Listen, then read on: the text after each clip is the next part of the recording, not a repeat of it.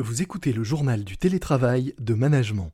Je suis Lomique Guillot, rédacteur en chef du magazine Management, et je suis très heureux de vous retrouver pour un nouvel épisode de ce podcast quotidien consacré au télétravail et aux meilleures façons d'organiser le travail à la maison. Aujourd'hui, dans ce podcast, nous allons parler télétravail et souveraineté numérique, en gros d'un outil collaboratif 100% français. C'est parti. C'est le journal du télétravail.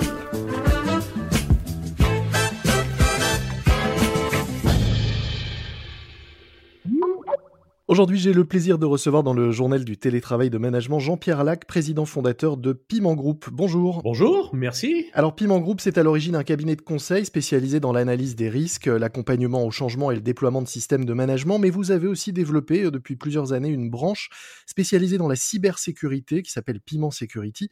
Et c'est via cette filiale que vous proposez aujourd'hui un nouvel outil, une plateforme de visioconférence 100% française qui s'appelle Private Discus. Avant de nous présenter plus en détail cette plateforme, euh, première question, est-ce que c'est pas un peu paradoxal d'avoir donné un nom anglais à votre plateforme que vous présentez comme une solution 100% française? Écoutez, vous avez tout à fait raison, ça fait l'objet de, de, nombreuses réflexions en interne. Pour autant, euh, à minima, on parle de souveraineté aujourd'hui européenne, donc euh, il nous a semblé important de pouvoir envoyer un message au-delà des frontières françaises, même si je confirme que la solution, la société, les actifs, le capital, les impôts, tout ça, et les serveurs, tout ça sont euh, strictement français. Alors plus sérieusement, quel est l'intérêt de lancer une telle solution face aux plateformes qui existent déjà et qui ont été euh, massivement adoptées par les télétravailleurs lors du premier confinement? Déjà, on parle de souveraineté numérique, donc euh, soit on en parle et on la veut, soit on ne fait qu'en parler. Ça, mhm. c'est la première réponse. Effectivement, aujourd'hui, la visioconférence et, d'une manière générale, les solutions de télétravail sont rentrées dans les mœurs et on peut penser qu'au-delà de la crise du Covid, ça restera d'actualité pour des raisons entre autres environnementales d'ailleurs hein, et de diminution drastique des déplacements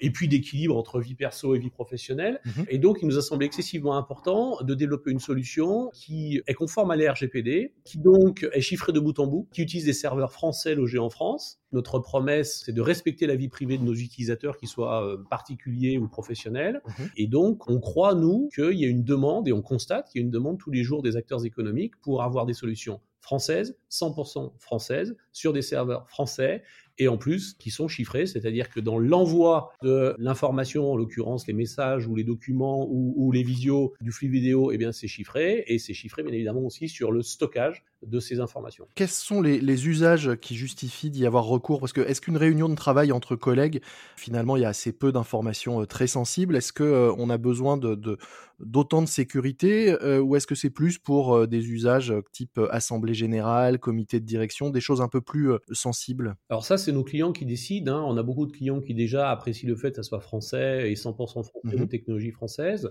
Après, je, je, vous enverrai vous regarder le, le film d'Oliver Stone sur Snowden, mais, mais c'est les gens qui décident de, la confidentialité. Je ne sais pas, moi, définir à leur place qu'est-ce qui est confidentiel, qu'est-ce qui ne l'est pas. Nous, on n'enregistre rien. Nous, tout est détruit en temps réel. Et notre business model n'est pas de revendre la donnée en masse comme c'est souvent le cas des grandes plateformes internationales. Vous dites aussi, euh, on l'a bien compris, que puisque les données euh, sont stockées euh, en France sur des serveurs français, elles ne sont pas soumises au Cloud Act. Qu'est-ce que ça change pour ceux qui ne connaissent pas cette question-là et, ce sujet? Bah, C'est un sujet excessivement important, c'est-à-dire qu'en Europe, on a la RGPD qui dit qu'on doit obtenir le consentement des personnes pour accéder à leurs données personnelles. Aux États-Unis, dans le Cloud Act qui dit que pour des raisons à caractère sécuritaire, le gouvernement américain peut accéder à n'importe quel moment sans en référer à qui que ce soit à toutes les données qui transitent ou qui sont stockées sur des serveurs américains quelle que soit la localisation de ces serveurs dans le monde. Donc, à partir du moment où vous êtes sur AWS d'Amazon ou vous êtes sur Azure de Microsoft et que vous utilisez n'importe quelle solution américaine, d'ailleurs, y compris les réseaux sociaux, la puissance américaine dit qu'elle peut, pour des raisons, encore une fois, de défense de la sécurité nationale, accéder à ces données. Et donc, on comprend bien qu'entre le RGPD européen d'un côté et le Cloud Act, il y a un problème. Donc, pour bien comprendre et que pour ceux qui nous écoutent en, prennent bien conscience, quand on fait une réunion entre collègues, même s'il y a peu d'enjeux, elle sera, si on utilise euh, des outils euh, qu'on connaît, tous de, visioconférence ou de travail collaboratif euh, aujourd'hui, euh, ces échanges seront demain euh, potentiellement accessibles par les autorités américaines, alors que chez vous, elles seront non seulement inaccessibles, mais en plus éventuellement détruites à la fin de, l'échange. Nous, elles sont strictement détruites, elles ne sont pas analysées, elles ne sont pas analysées par des moteurs d'analyse sémantique, elles ne sont pas analysées au préalable par des moteurs qu'on appelle de speech to text, c'est-à-dire qui, qui, traduisent automatiquement dans toutes les langues utilisées la voix en texte, et ensuite les moteurs d'analyse sémantique traduisent le texte pour comprendre les propos. On n'utilise pas non plus de système de reconnaissance faciale en temps réel pour ficher les populations qui utilisent nos solutions. Alors je peux sembler faire peur aux interlocuteurs, néanmoins, c'est pas pour rien qu'on parle de guerre cyber, c'est pas pour rien qu'on parle de souveraineté numérique française ou européenne parce que actuellement la technologie permet de faire ça. C'est-à-dire que la technologie permet de surveiller en temps réel, d'écouter des conversations, de faire de la reconnaissance faciale, d'accéder à de l'information qui est donnée de manière gratuite par les utilisateurs à partir du moment où euh, ils utilisent un certain nombre de plateformes. En tout cas, technologiquement, c'est absolument possible de le faire. Alors on sait aussi que ces plateformes ont du succès car elles euh, rendent de véritables services malgré tout. Entend évidemment toutes ces réserves, mais elles ont souvent une très bonne ergonomie, une qualité de services très poussés. Vous, entreprise française, comment faites-vous pour être à la hauteur de ce que proposent ces plateformes et quels sont, vous, les atouts de votre propre solution face à ces géants? Alors nous, ça fait trois ans qu'on travaille sur cette plateforme et effectivement, vous avez tout à fait raison, c'est-à-dire l'ergonomie de la plateforme, ce qu'on appelle l'UX, mmh euh, l'expérience utilisateur, la facilité et l'ergonomie sont des critères absolument majeurs.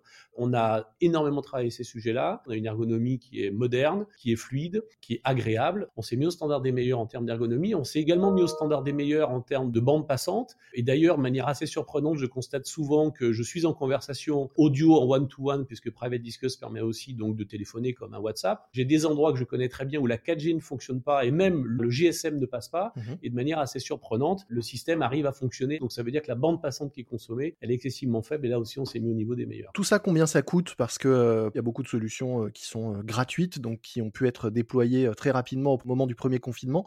De votre côté, quel est le, le modèle économique, puisque vous ne gagnez pas d'argent, on l'a bien compris, on le répète avec les, données.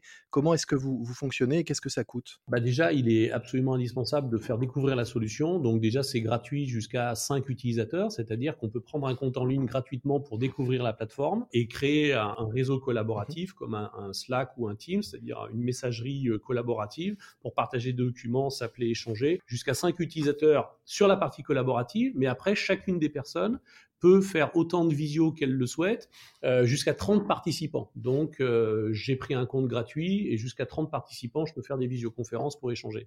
Ça, ça permet de découvrir la plateforme, son ergonomie et sa simplicité d'usage. Et après, on passe euh, sur ce qu'on appelle un mode payant qui coûte 12,50 euros par mois et qui permet là de faire des webinaires jusqu'à 50 personnes, qui permet de faire des visios jusqu'à 200 personnes.